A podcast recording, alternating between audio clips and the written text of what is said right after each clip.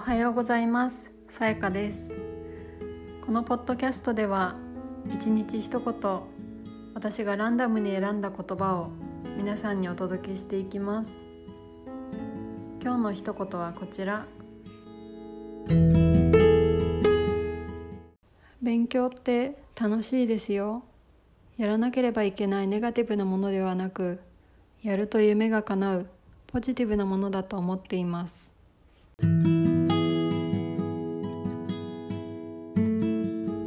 これはデザイナーの新井理央さんの言葉です。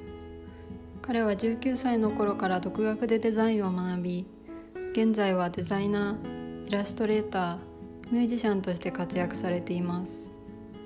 今年の1月には英語日記ボーイという新井さんが独学で英語を話せるようになったコツをまとめた本も出版されています。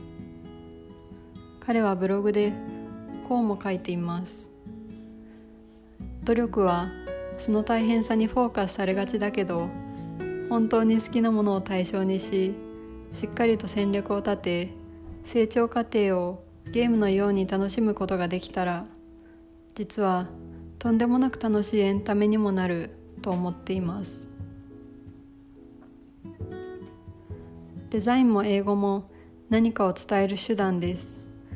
だからこそ叶えたい目標があるとより勉強が楽しくなりそうですね。